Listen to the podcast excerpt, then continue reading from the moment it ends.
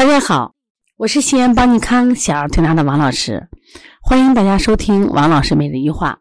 今天呢，我想分享的是，又是一个冷气房出生的孩子。这个孩子和这个和冷气房出生有关系吗？关系太大了。今天带来我们这个男孩四五岁了，哎呦，小人瘦的干巴干巴的，就是皮包骨，还好就是性格还好，就是性格还痞痞的。这是妈妈妈和爸爸老来得子。就是四十多岁老来得子一个孩子，妈妈说愁死了呀！这个孩子应该瘦了，也不长肉，也不长个，还容易感冒。你看有的痰吧就化不掉。其实这个孩子啊，我们去给他推痰的时候，发现他吐出来啊，就是那种清晰白痰。大家知道清晰白痰含水的嘛？他肯定属于寒症了。妈妈说，我觉得这个孩子还挺活泼，怎么都是这种痰呢？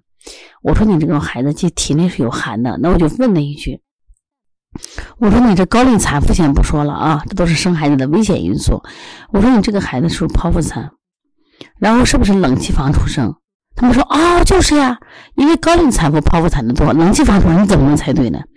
我说我觉得这个孩子应该冷气房出生，因为啥？因为他吐的痰都是白水痰，清水痰不是白清水痰。他说对对对，我现在想想就是，他说我们是这个六月份生的孩子呀，那时候正热。说人家那个医生护士都嫌热，开着空调啊！当时把我冻的。我说你看了吗？我说你做实验吧。我说你在一个屋子洗个澡，然后呢，呃，淋浴不要把身体擦干，然后这个屋开着冷气空调。他说那不行，那不行，冻死了。我说对呀。我说你一分都受不了，冻死了。你的孩子僵直就是那种情况，在空调房里待了半个到一小时，因为啥？又。清洗呢，又拍脚丫呢，是不是留指留指印呢？又照相呢？现在当然这种活动是非常多的了。我说你的孩子至少光着身子在冷气房待了半个多小时。他说王老师没错。我说你可以想想看，他当时从你子宫里出来的时候，满身都是毛孔是开泄的。我说冷气全进去了，你的孩子不得鼻炎，你的孩子不是虚寒体质，你的孩子脾胃不寒。我说谁孩子寒？我说你出生方式出问题了吗？又没有经过产道挤压，又是剖腹产，又是高龄产妇，说你的孩子弱是个正常事情。我说你也不要焦虑了，喂养上我再粗点，怎么粗法？一定要让孩子都在外面待，跟自然界接触，跟土接触，跟雨接触，跟风接触。他去适应自然界的一切的变化，特别是节气之间，一定要适应它节气变化。你不能老在屋里待，这娃已经很弱了。我们如何把他的寒气去掉？我说，一般用温中散寒的方法，像我们说的补推三关呀、补肾阳呀、补脾经呀、顺运八卦、揉外劳宫，然后摩腹，什么正捏脊或敲打督脉，这些都属于温阳散寒的。我这是非常非常重要的一件事情。如果体内的寒气不去，那么他的毛病就不解，所以这个孩子会一直闭，会一直这么消瘦，一直会什么呀？长期以来精神就会萎靡，体能跟不上呀。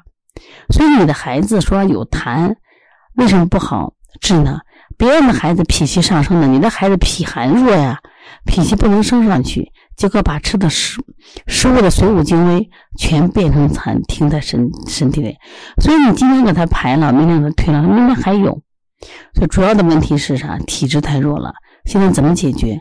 多晒运动，多运动啊，多晒太阳，多运动，这是最重要的事情。另外呢，就是一定要跟小朋友在外面玩，而且是白天玩，不要晚上玩。晚上玩就晒月亮了，一定要晒太阳。然后推拿上也采取一些温补的方法，我觉得你的孩子会好很多。好，今天的分享实际上。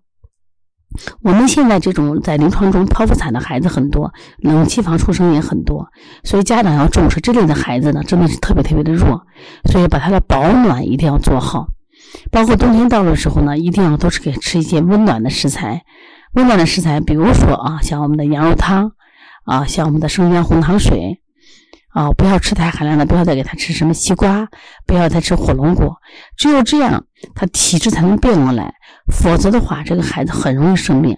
往往这种虚寒的孩子，遇到冬天的时候病是最多的。你记住了吗？你的孩子是不是冷气房出生？如果是，希望你一定要改变啊！如果大家有什么问题，可以拨打电话幺八零九二五四八八九零幺八零九二五四八八幺九。有什么问题啊，也可以加微信。到时候呢，我们随时会给你解答啊。我们有一个非常强大的小编团队。